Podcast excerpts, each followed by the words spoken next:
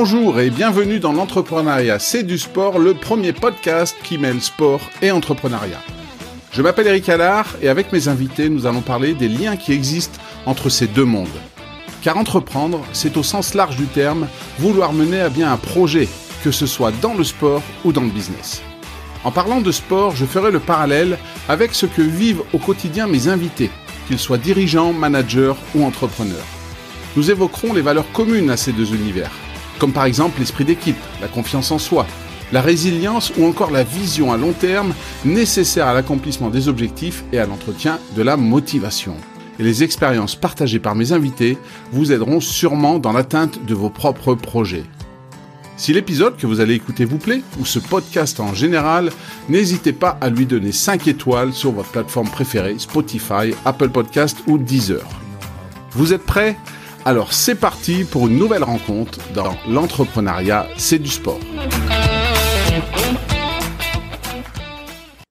Bonjour et bienvenue dans un nouvel épisode du podcast L'entrepreneuriat, c'est du sport. Mon invité du jour, Fatih Beni. Bonjour Fatih. Bonjour.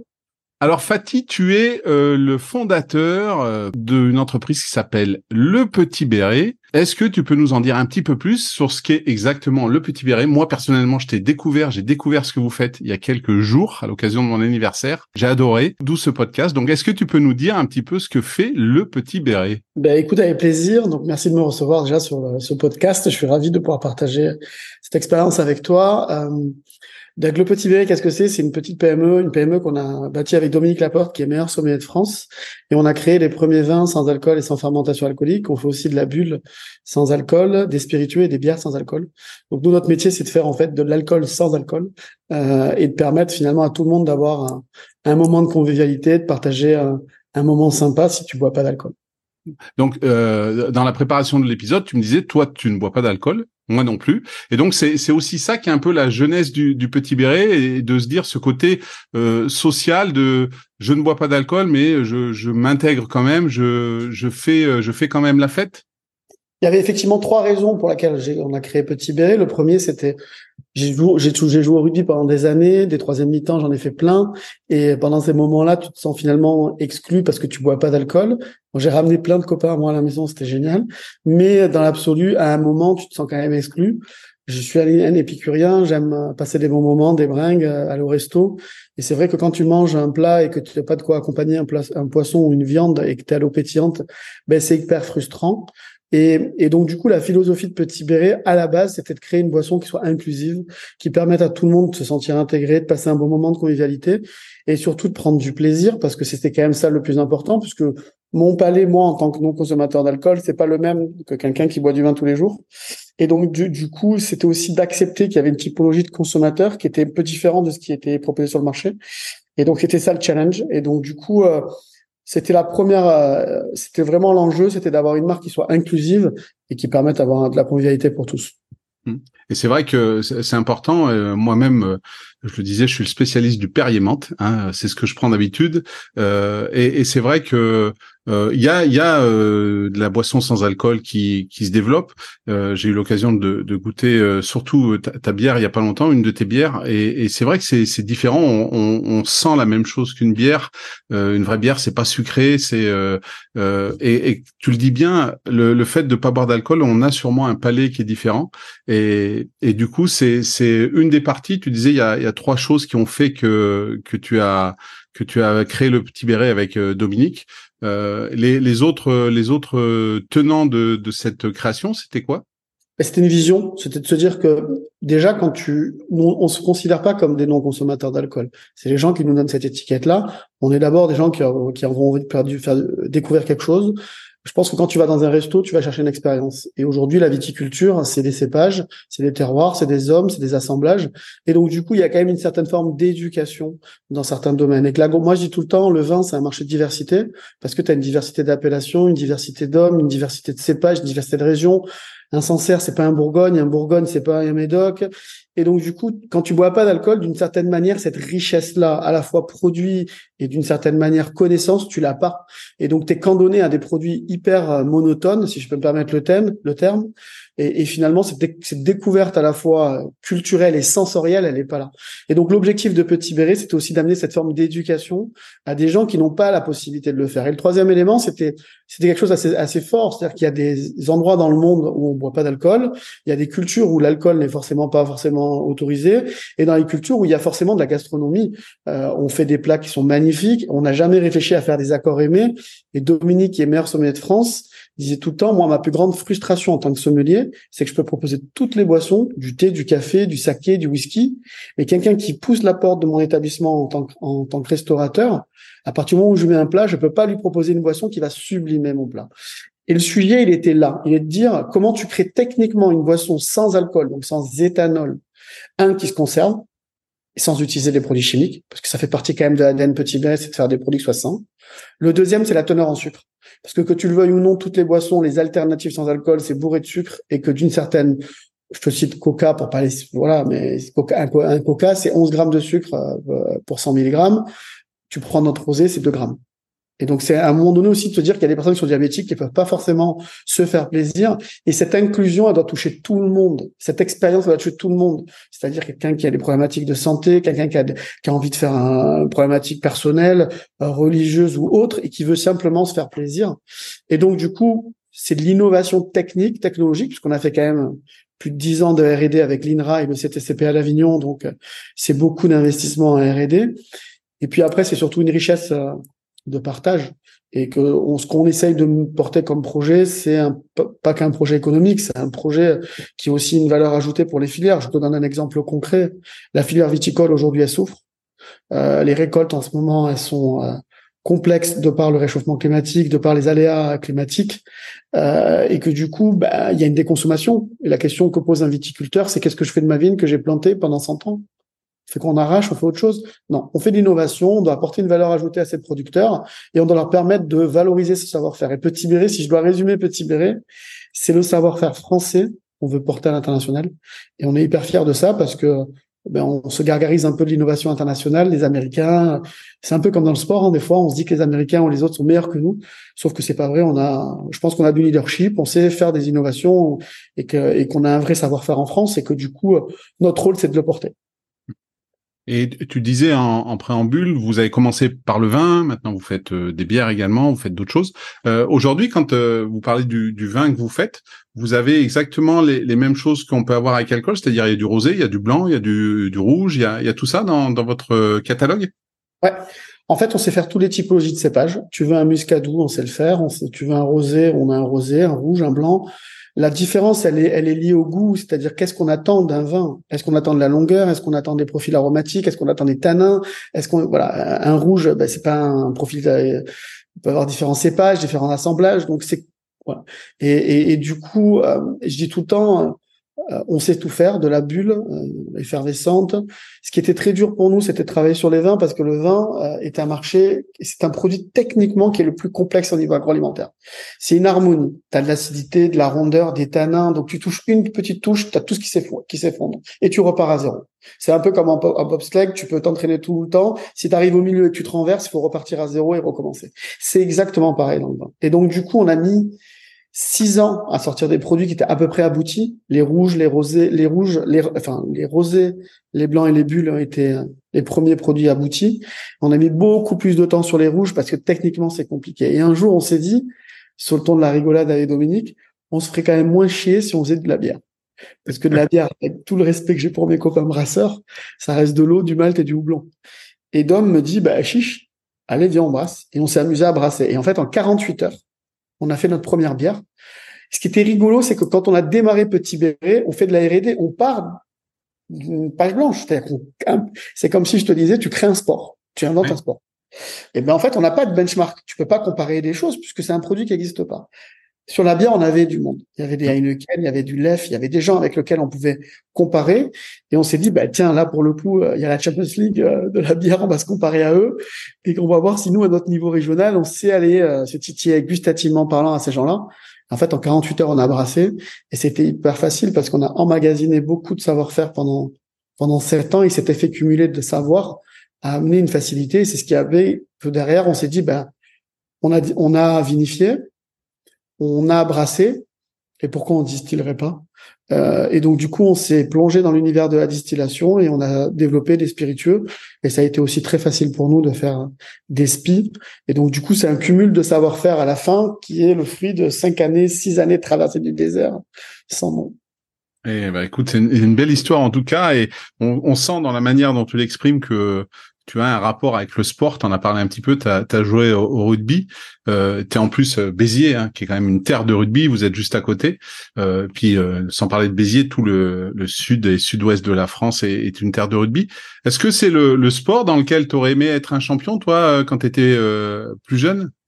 Passionné, bien sûr. Le rugby, c'est un sport qui m'a construit humainement.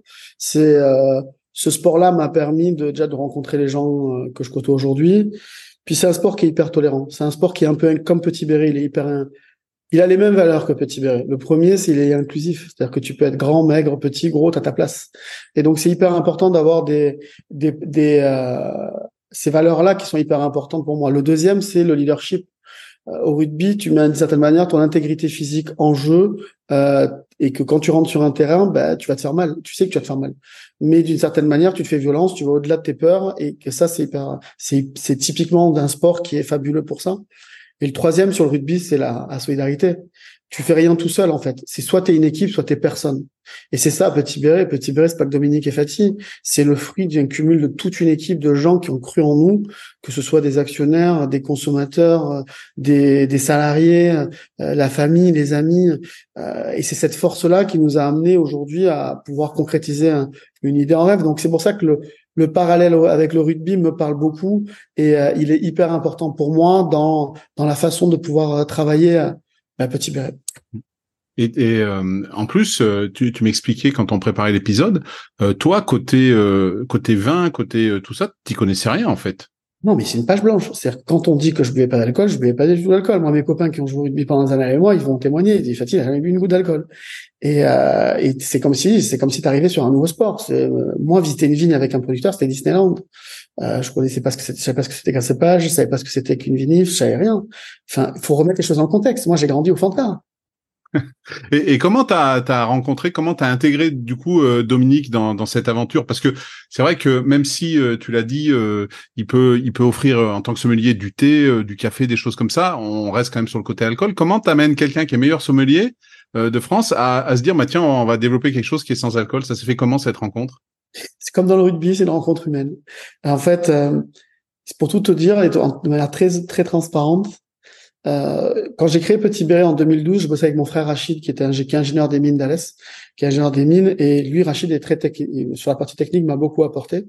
Et on faisait des allers-retours avec l'INRA et le CTCPA pour construire nos premiers assemblages. Et au bout de deux ans, on n'y arrivait pas. On n'arrivait pas à faire un produit qui soit, abouti. C'était hyper compliqué pour nous. On avait, moi, j'avais quitté mon job, j'avais hypothéqué ma maison, j'avais mis toutes les économies. Et donc, à un moment donné, on était face à un mur, en fait. Et, et mon frère me dit, il nous faut quelqu'un du métier qui a cette maîtrise-là. Et euh, du coup, je dis, mais tu penses à qui? Il me dit, ben, un sommelier. Donc, euh, Rach est plutôt quelqu'un de très réfléchi. Et moi, je suis plutôt un fonceur euh, dans ma façon d'aborder les choses. Et donc, du coup, je tape Google meilleur sommelier du monde et je tombe sur Dominique Laporte. Je clique, j'appelle et je tombe sur quelqu'un, je dis bonjour, je m'appelle Fatih, je suis porteur de projet, j'aimerais vous rencontrer. Et il me dit, mais t'es où? Je lui dis, je suis à Béziers. Il me dit, bah, écoute, j'habite Perpignan, si tu veux, dans une heure, en rentrant d'Avignon, je m'arrête, on prend un café. Et en fait, il est venu à ce, rendez-vous une heure après, je le rencontre. Pour la petite anecdote, quand je dis ça à mon frère, il me croit pas. Il vient pas au rendez-vous. Euh, et donc, je me retrouve seul face à Dominique et il me dit, qu'est-ce que je peux faire pour toi? Je lui dis, ben, je veux créer le premier vin sans alcool et sans fermentation alcoolique. Donc, la première des choses qu'il fait, c'est qu'il rigole. Il explose de rire. Et il me dit, c'est impossible. Tu touches au sang du Christ. C'est le produit le plus emblématique de l'histoire de l'humanité. Il a été créé 8000 ans avant Jésus-Christ. Donc, comment toi, tu vas réussir à faire un truc que personne n'a jamais réussi à faire?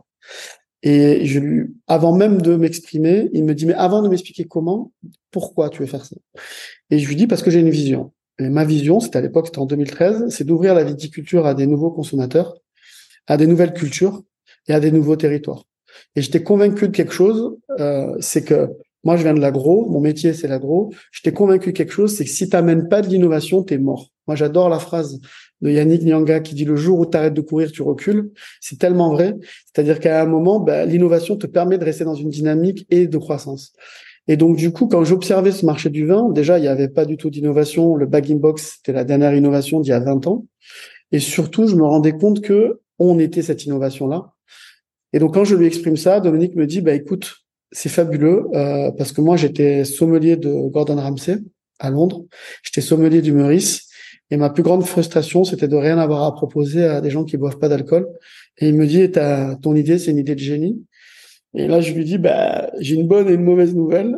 La bonne, la mauvaise, la bonne nouvelle, c'est que j'ai qu'une parole. Et quand je te dis oui, je le fais. Quand je te dis non, je le fais pas. Euh, et c'est très important pour moi. Et le deuxième, c'est que euh, j'ai pas d'argent. J'ai plus rien. Mais c'était, c'était vrai. J'avais, j'avais tout hypothéqué ma maison. J'avais vendu ma voiture. Je prenais des bablacars pour aller faire. J'avais plus rien en fait.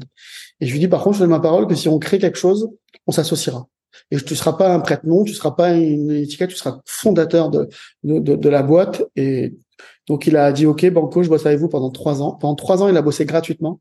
Et le jour où on a monté la boîte, on s'est associé. Donc tu n'as vraiment qu'une parole. J'essaye. Ouais. Ah bah ça, le, on parle souvent des, des, valeurs du sport et on cite souvent les valeurs du rugby. Et c'est vrai que euh, tu l'as dit en, en, démarrage, ces valeurs de solidarité, tout le monde peut être là, hein, les grands, les gros, les petits, euh, ceux qui courent vite, ceux qui courent pas vite. Et, euh, et on sent que ça, ça, ça, transpire dans la manière dont, dont tu as créé le, le, petit béret du coup avec Dominique et, et, ton frère. Ton frère est toujours dans l'aventure? Ouais, mmh. mon frère. Est dans l'aventure. Et tu as, cité euh, Yannick Nyanga euh, tout à l'heure. Euh, parmi les, les, sportifs que, que tu peux connaître, est-ce que est-ce qu'il y en a un qui t'a inspiré, qui t'inspire, ou peut-être plus jeune, peut-être que tu en as d'autres maintenant? Est-ce que tu as des noms à nous donner comme ça par la manière dont ils sont euh, Tu t'identifies peut-être un peu à eux ou ils, ils t'inspirent? Il y a des grands noms. Euh, moi, j'aime beaucoup. Je vais t'en citer. Je peux te citer Zidane, par exemple. je peux t'en citer. Voilà, si pour citer lui, mais je vais citer Yannick Nyanga rendre hommage parce que euh, parce que Yannick, c'est un déjà je l'ai vu, je l'ai j'ai grandi avec lui depuis l'âge de 5 ans. Euh, on a mangé dans les mêmes assiettes. Je l'ai vu, euh, je l'ai vu se construire, je l'ai vu se développer, j'ai vu faire tout le sacrifice qu'il a fait, je l'ai vu travailler. Je trouve et, et, c'est quelqu'un qui intellectuellement euh, est fabuleux. C'est déjà humainement, c'est quelqu'un d'extraordinaire. Il est capable, il a toujours eu ce don de soi et il a toujours mis les gens avant lui et il est d'une générosité mais sans nom. C'est un gros leader et qui a, un vrai charisme. C'est-à-dire que quand il prend la parole, euh, il est là. Euh, c'est un bosseur sans nom euh, et c'est quelqu'un qui a qui a toujours eu des rêves plus grands que ses peurs. Et, Yannick, depuis l'âge de 5 ans, on se parle et si tu lui poses la question, un jour, quand on était petit, il se disait un jour, on sera un champion, je serai en équipe de France. il a eu quatre boucliers de Brennus, il a une coupe d'Europe. Euh, Aujourd'hui, il est entraîneur euh, et il a un parcours humain qui est fabuleux. Et je dis pas ça parce que c'est mon ami. Je pense que ce qu'il a fait dans le sport, personne n'a réussi à le faire euh, en venant de là où il part. Il vient d'Agde, d'un petit club euh, de, de, de, de régional. Il a toujours gardé là, c'est le même. Tous les éducateurs, tous les gens du club qui le côtoient te diront, il est resté comme comme il était. Donc, et puis j'ai vu ses parcours de vie, j'ai vu ses, ses blessures, j'ai vu ses difficultés, j'ai vu euh, la solitude qu'il a vécue pendant longtemps sur des sujets. Et, euh, je connais tout l'envers du décor qu'il a vécu. Et je pense qu'il y a très peu de gens qui auraient atteint le sommet comme il l'a eu en passant par là où il est passé. C'est, c'est, euh, ça transparaît un peu de ce que tu veux faire de, de du petit béret, de ce que tu nous dis, puisque tu as, ce côté inclusif que tu recherches dans, dans les produits que tu fais. Et quand tu parles de Yannick, euh, tu, tu dis il a pas changé, c'est toujours le même, euh, il a réussi malgré les difficultés. Ben voilà, quand toi tu nous tu nous dis quand tu vois Dominique, tu lui dis ben j'ai plus d'argent, mais je veux quand même euh, j'ai ma vision et je veux quand même y aller. Tu as su aussi euh, dire à quelqu'un qui comme euh, tu l'as dit est meilleur sommelier de France, qui avait qui a, qui, a, bossé dans les plus grands palaces en France et qui a été avec un Gordon Ramsay que beaucoup de gens connaissent. Tu as su avoir cet engouement pour l'embarquer avec toi comme peut l'avoir Yannick quand il était sur les terrains de rugby? Bien sûr, et je pense qu'il y a aussi une notion de réussite naïve, c'est-à-dire que tu sais pas que tu peux échouer parce que tu n'avais rien à perdre. Mmh. C'est à un moment donné, il y a des moments où tu, tu restes un rêveur et tu t'affranchis de des c'est pas possible, on n'y arrivera pas. Non, tu te focalises sur sur tes objectifs et surtout tu, tu te mets au travail et tu prends beaucoup de plaisir et de essaies d'amener ce que j'appelle j'aime bien le love can do, c'est-à-dire c'est l'amour de ce que tu fais qui détermine ce que tu ce qui tu es. Donc du coup, c'est euh, ouais Yann a eu cette particularité là et toujours euh, et, et à pas le jour où tu commences plus à prendre du plaisir dans la passion que tu essaies d'amener, voilà. Et moi, je suis passionné par ce que je fais, comme Yannick a été toujours un passionné de rugby. Et, et Yannick, il mange, il dort rugby, et voilà.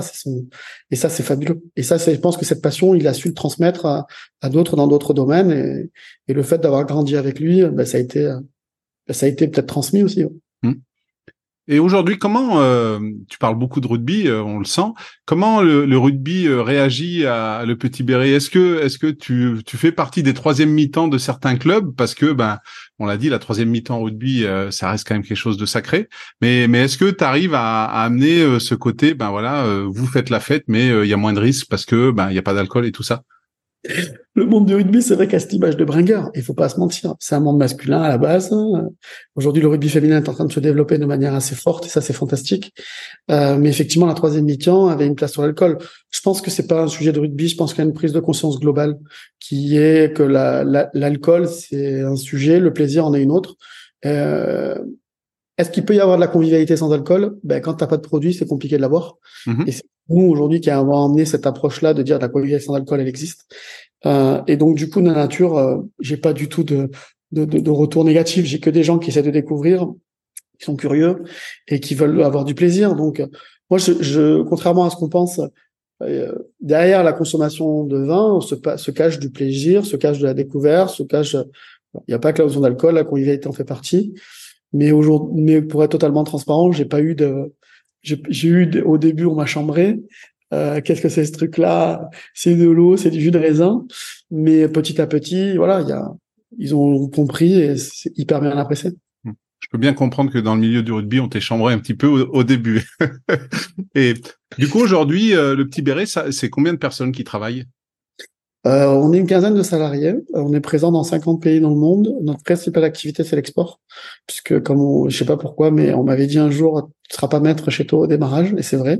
Euh, donc, on a été très fort à l'export et très très peu diffusé en France. C'est pour ça que les gens ont du mal à trouver nos produits en France. Voilà. Est-ce que culturellement, on accepte l'innovation? C'est un peu comme dans le sport. L'acceptation au changement, elle est peut-être un peu plus difficile en France. peut-être parce qu'aussi on a un patrimoine historique hein, qui est celui de la viticulture et que c'est compliqué de, d'amener de, l'innovation sur un marché qui est, qui est, qui est ancré, mais euh, et que du coup on est euh, euh notre métier à nous, c'est vraiment d'être euh, industrie. On est une start-up industrielle, voilà. Mmh. Et dans ta manière de manager aujourd'hui ton équipe, parce que à 15 ça commence à faire euh, quand même quelque chose. Est-ce que pour toi il y a un, un coach, un entraîneur sportif qui pourrait faire le lien avec une manière que tu as de manager de la manière dont il gère ses, ses sportifs, son équipe euh, vis-à-vis des objectifs, vis-à-vis des résultats, qu'ils soient bons ou mauvais. Est-ce qu'il y a un nom de, de coach sportif qui te vient en tête euh, par rapport à, à, te dire, ben, lui, de la manière dont il gère son équipe sportive, demain, s'il devait gérer une entreprise ou s'il devait être dans une entreprise, eh ben, euh, sa manière de faire pourrait, pourrait bien fonctionner? Alors, je vais te citer un entraîneur que peut-être tu connaîtras pas, mais qui a une renommée mondiale aujourd'hui, qui s'appelle Nicolas Jauvert. Eh ben, je connaissais pas. Ah ben voilà. Ben, tu feras tes recherches. Nicolas Jauvert, c'est l'entraîneur adjoint d'Arsenal et de, Michael Arteta. C'est un Français. C'est un, un, garçon qui est fabuleux, qui est parti de zéro et qui a créé un poste, un métier qui s'appelle le entraîneur de coup de pied arrêté. Donc il a créé ce qu'on appelle head piece coach. Et euh, pour te raconter son petite anecdote, ce, son parcours m'inspire euh, parce que déjà c'est un garçon qui était qui a vécu les pires euh, rejet au démarrage de sa de son approche sur la notamment sur sur le sur la data. Au démarrage dans son village qui est en district on n'a pas voulu de lui. Il a réussi à faire un stage au Montpellier Hérault au foot trois ans après il est champion de France en 2012 donc il y a un lien de cause à effet qui est assez fort. Donc il est dans le staff de euh, Monsieur Gérard. Euh, et ils sont champions de France. Et ensuite, il part, il se remet en question. Il aurait pu prendre n'importe quel club et il décide d'aller dans un club de D2 anglaise parce que ils ont une méthodologie et une façon de travailler sur du data, une façon et il veut se développer. Il veut, il, s'en fout de l'argent. Il est dans une démarche d'apprentissage de son métier et de construire quelque chose d'innovant dans sa méthode. Donc, il va dans un petit club de D2 qui à l'époque anglais s'appelle Brentford. Brentford monte en, en première ligue. Ce qu'il faut savoir, c'est que Nicolas Jauvert, ce garçon, il est recruté, il est repéré par Michael Arteta, qui à l'époque est adjoint de Pep Guardiola à Manchester City. Et il va à Manchester City. Il fait champion, il fait finale de Ligue des Champions. Et il est recruté il y a deux ans. Il est repris par Michael Arteta qui devient numéro un des entraîneurs à Arsenal. L'an dernier, ils étaient seconds. Ils ont fait une saison extraordinaire et ça a été et aujourd'hui sur toute la première ligue, c'est l'entraîneur qui a les plus belles performances sur les coups de pied arrêtés et c'est une référence mondiale. Donc pourquoi ce garçon il m'inspire et pourquoi ce garçon déjà il a une humilité qui est assez impressionnante? Euh, c'est un bosseur comme jamais. Euh, et c'est quelqu'un qui est d'une humanité euh, fabuleuse. Et il a une méthodologie où j'aime beaucoup cette approche qui est qui a pas d'égocentre, il n'est pas égocentré. La réussite vient d'un collectif. Et je suis rien sans, sans le collectif, mais j'ai la capacité de analyser du data, construire une approche technique et d'aller vers une performance. Et donc du coup, je pense que c'est un entraîneur qui fera beaucoup d'écho demain. Pour la petite anecdote, il a été il a participé à la Coupe du Monde avec la Croatie à l'époque où ils ont fait la Coupe du Monde au Brésil avec Nikola Kovac. Donc c'est un c'est un entraîneur qui est d'une subtilité et d'une valeur ajoutée qui est sans nom, mais à la fois il sait être discret. Et c'est sur ça que je trouve que c'est inspirant. Moi, mon métier, c'est d'être chef d'entreprise. Je pas, j'ai pas d'ego, j'ai pas besoin de d'apparaître euh, devant, mais voilà, le travail qui est fait en, derrière le rideau, on le connaît, on sait ce qu'on doit faire, mais il est le fruit de, aussi de tout ce qui est travaillé avec les équipes. Et, euh, c'est pas et voilà donc si j'ai un entraîneur que je devrais citer et qui est inspirant, c'est Nicolas Jauvert. Bah, c'est un, un, bel exemple parce que euh, Souvent, euh, c'est vrai que j'ai des entraîneurs qui sont un peu plus connus, hein, euh, euh, des Deschamps, des Onesta, des Guardiola, etc. Mais même ces gens-là, sans, sans ceux qui travaillent avec eux, ben ils seraient rien. Et maintenant que tu, m'en parles, quand tu me le décris, j'ai vu il y a pas longtemps un reportage vidéo sur lui. J'avais pas intégré le nom Nicolas Jauvert, mais oui, oui, j'avais vu ce, ce, petit Français quelque part qui qui avait gravi des échelons et qui aujourd'hui était très, demandé dans, dans tous les plus grands clubs de football en fait. Hein. Et de la même trempe, je pourrais te citer deux autres entraîneurs. Je vais citer Dimitri Zarzeski au mhm. Racing. Dimitri, c'est quelqu'un qui a 88 sélections, qui, qui est une référence dans le. Si tu parles dans le rugby, Dimitri, Dimitri, c'est quelqu'un qui a un profond respect pour ce qu'il a réalisé et ce qu'il réalise comme travail. Il a réussi euh, avec 88 sélections de commencer avec les espoirs et de revenir et d'être entraîneur en chef, de vivre des moments, euh, des passages euh, difficile parce que tu apprends ton nouveau métier. Et, euh, et, intellectuellement il est en train de, de, de devenir le numéro un. Et, et aujourd'hui ce qui fait le travail qu'il réalise avec Stuart Lancaster il est fantastique. Et le deuxième que je peux citer c'est Romain Carmignani la même trempe à, La Rochelle. Romain Carmignani c'est l'adjoint de Ronaldo Gara et c'est quelqu'un qui qui part euh, qui a une carrière qui était euh, qui a joué à Béziers qui a joué à La Rochelle qui a, qui a fait espoir qui était espoir à, à Clermont et Romain Carmignani, il a sorti tous les jeunes aujourd'hui qui arrivent en équipe de France. C'est lui qui s'est entraîné en espoir. C'était entraîneur des espoirs de La Rochelle. Il, il faut savoir que Romain, il a été entraîneur de Pro D2. Il est reparti en fédéral à Limoges avec un projet qui a périclité et que ça l'a mis en difficulté. Il a rebondi à La Rochelle avec les espoirs. Et il a sorti une génération qui arrive avec les boutons qui ont sélectionné en équipe de France. Et il a les, générations de moins de 20, il y en a pas mal qui sortent de ses, de ses mains. Et c'est un garçon qui est un bosseur, une humilité. Donc voilà. Donc moi, je suis plus inspiré par cette nouvelle génération d'entraîneurs euh, qui a une vision qui est peut-être euh, qui est hyper innovante, qui est pas économique, mais qui est vraiment dédiée vers la performance et qui prennent le temps de, de se construire. Et je trouve que dans une société aujourd'hui, il faut le parallèle avec l'entreprise, tout va vite. Tu vois, euh, passe son temps à se gargariser du montant des levées qui ont été faits. Mais en fait, on en a rien à foutre de la levée de fonds. Le plus important, tu peux lever des fonds, mais perdre de l'argent. Tu peux lever des fonds et, et perdre toute l'aspect la, capitalistique de ta boîte. On s'en fout de le speed, tout doit aller vite. Moi, je suis plus inspiré par la construction et je pense que c'est pour ça que le parallèle par rapport à des sportifs de haut niveau, des entraîneurs, me parle parce que je pense qu'on vit les mêmes passages à vide. Je pense qu'on vit les mêmes remises en question. Je pense qu'on doit se discipliner en tant que chef d'entreprise comme un sportif de haut niveau. Et ça va super loin. Hein. Ça va dans ton alimentation, dans ta capacité d'aller faire du sport parce que le stress peut vite t'envahir, parce que ça a un impact sur ta communication et qu'à un moment donné, ben, si tu veux fédérer tes équipes, tu peux pas être tout le temps sous pression, sous stress. Et il faut que tu aies la meilleure communication avec eux parce que, parce qu'eux aussi sont crevés et aussi font de leur mieux et, et, voilà. Et donc, du coup, ce parallèle, il est assez intéressant parce que, ben, en, en analysant un peu leur façon de voir, façon de bosser, ben, nous, on peut en voir la même chose en tant que chef d'entreprise. Demain, si on se blesse, c'est compliqué. Mmh. On a évoqué beaucoup de qualités de, depuis le début de l'épisode. Est-ce qu'il y en a une que tu associes aux sportifs de haut niveau que tu n'as pas et que aujourd'hui tu aimerais avoir dans ton quotidien de, chef d'entreprise?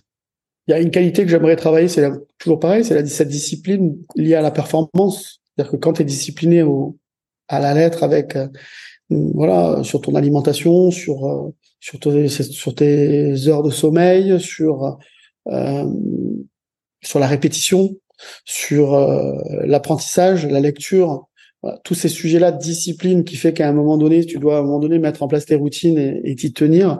Pour un chef d'entreprise, c'est complexe parce que notre agenda, il nous, des fois, il est, il il est, déstructuré parce que parce que j'ai deux enfants en bas âge aussi et que tu veux aussi leur accorder le temps nécessaire en parallèle de ta chef d'entreprise. Donc, c'est ça que j'aimerais travailler, c'est cet équilibre discipline, équilibre vie privée, équilibre euh, professionnel.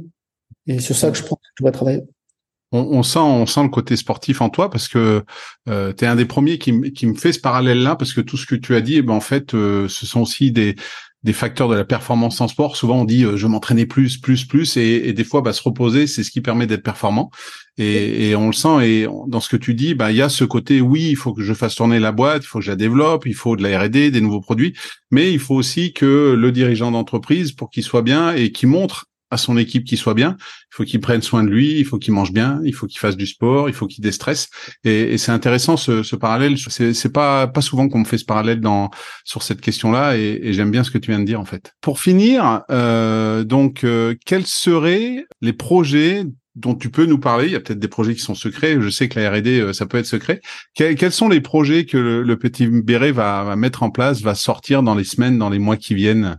Euh, déjà, on a créé le, on a ouvert notre château, puisqu'on a un château euh, à Puisserguier, euh, qui est le premier château sans alcool au monde. Donc, l'idée, c'était vraiment de concrétiser ce rêve-là, qui est de dire on matérialise finalement une idée.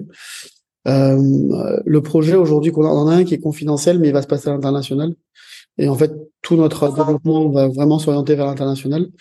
Et, et on a l'arrivée de nos spiritueux. Ça, c'est vraiment le la clé sur notre euh, notre développement et que et donc du coup euh, ça reste le projet principal.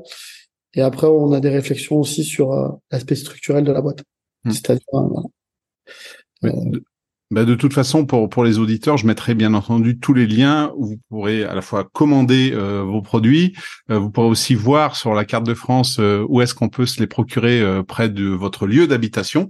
Et je mettrai les liens aussi vers les différents points LinkedIn pour qu'on puisse suivre ton aventure Fatih et celle de, de tout est tout est complice dans ce projet.